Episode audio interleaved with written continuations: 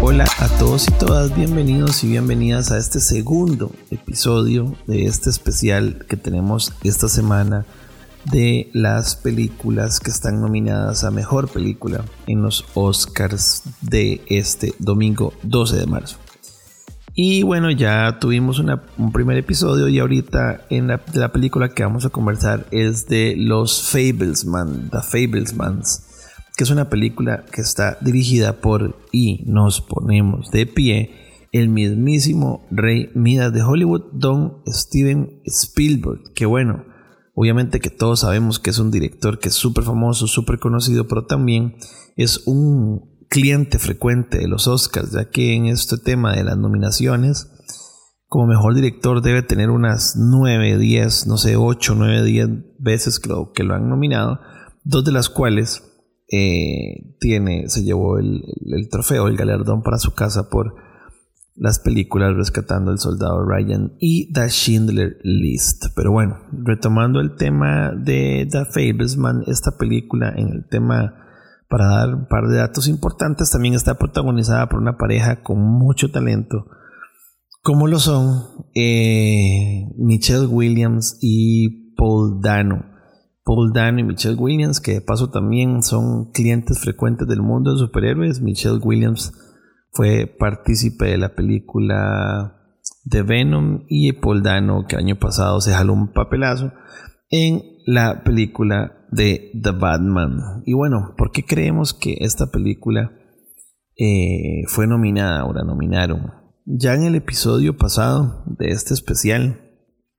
eh, introducíamos la conversación hablando de esas fórmulas o recetas infalibles que hacen que, que, las, que ciertas películas de fijo se, se, se puedan colocar, digamos, entre el favoritismo de la academia como para ser nominadas. Y, la vez pasada conversábamos un poco de esta de estas películas que son medio trágicas pero ahora yo creo que y The Fablesman, cabe, cabe, en esta categoría es en la categoría de tributo a Hollywood tributo al cine antes etcétera etcétera. Ya desde películas como en su momento fue el artista que, que nos hacía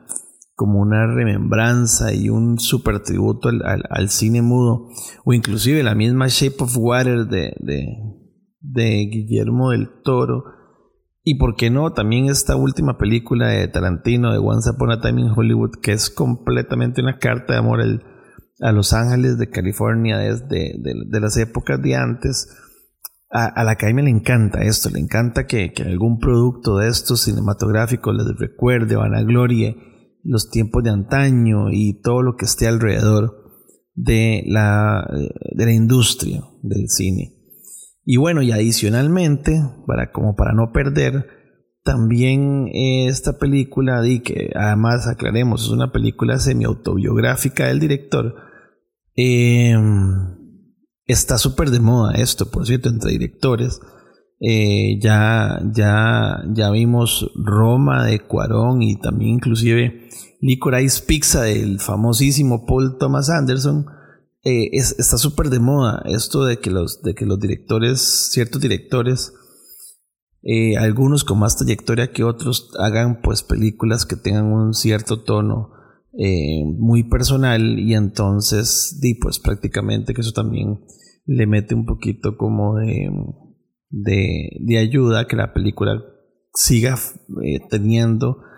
em, ingredientes que la metan en esta lista como de, de, de, nominadas. Y aparte de eso, bueno, y yo creo que al final esta película está nominada porque es una carta de amor al cine, desde casi que todas sus aristas, eh, desde la magia que nos impacta de niños, desde la forma en que se hacen las películas, cómo se crean, en la inspiración que tiene. Y bueno, eh, todo esto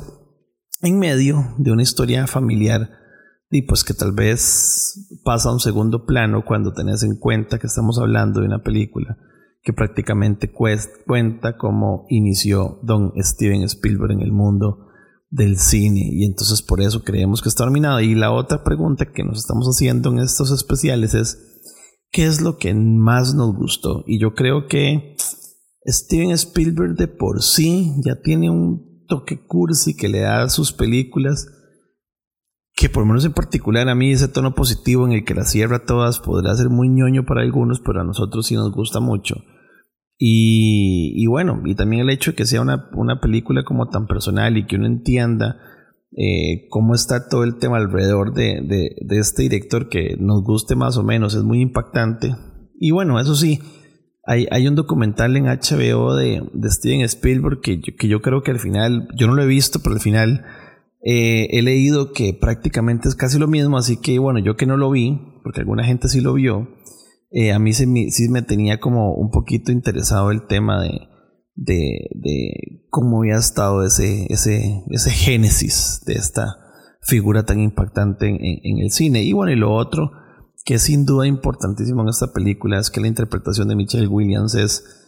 pues a mí me parece que es como súper buena. Yo no creo que tampoco llegue a ganar ningún premio, pero la verdad es que ella sí, pues se lleva mucho a la película encima y, bueno, y como dato curioso, nada más como una frase para quienes la vieron, eh, el horizonte eh, de, del final y esa escena final, la verdad es que es, una gemita. Y bueno, entonces creemos que por ahí es un poquito lo que más nos gustó. Y lo que no nos gustó es que muy a pesar de que es una película linda eh, y que tiene todos esos elementos que, que, que acabo de mencionar, la verdad es que tampoco tienen un momento impactante o algo que de verdad te toque como una fibra de manera especial. Y yo creo que eso sí es una falencia porque por una película que estás esperando, o por menos que está nominada a mejor película del año, por lo menos, y una película de Steven Spielberg, de verdad también como que esperas un poquito más. Yo no creo que esta sea ni de cerca eh, una de sus mejores películas. Sin duda para él es muy personal y creo que es cool verla, la verdad. Y es una película, por lo menos a diferencia de otras de esta temporada, que por lo menos no es como tan extremadamente o triste o, densa. Tampoco es que son tan densas este año. Pero bueno, no es tan densa, pero sí efectivamente tampoco es tan impactante y creo que eso ahí pues le resta un pelín y repito, tampoco es la mejor película que ha hecho este gran director. Y bueno, y no, y cerrando, y pues yo creo que tampoco es una película que vaya a ganar. Pero bueno, es una película que yo sí creo que es. Que sí, yo la verdad es que sí creo que deberíamos. O sea, que la gente debería verla, porque la verdad es que tiene como su gracia. Tiene todo un drama familiar en medio toda una historia bonita de, de, de cómo llegó la inspiración y cómo alguien comenzó en los pasos para después convertirse en uno de los más grandes. Así que, bueno, dicho esto, este fue nuestro pequeño episodio de Los Fablesman. Y con esto, pues cerramos estos primeros dos episodios y esperemos que mañana podamos hablar de otros más. Así que les mando un abrazo a todos, que estén bien y cuídense mucho, pura vida. Chao.